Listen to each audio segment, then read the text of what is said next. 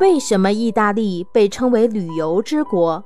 意大利是古罗马的发祥地，在这片土地上孕育并产生了十四至十五世纪的伟大欧洲文艺复兴运动。首都罗马是一座古城，城内斗兽场、罗马水道、万神庙、天使古堡等都是罗马著名古迹。公元七十九年八月。维苏威火山爆发，掩埋的庞贝古城，五分之三的地方已被挖掘出来。它保存了罗马帝国时代社会生活的风貌，成为世界上罕见的天然历史博物馆。水城威尼斯、比萨斜塔等也都名扬天下。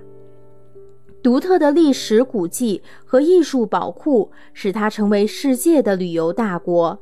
每年接待的外国游客均在两千万次以上，故有“旅游之国”之称。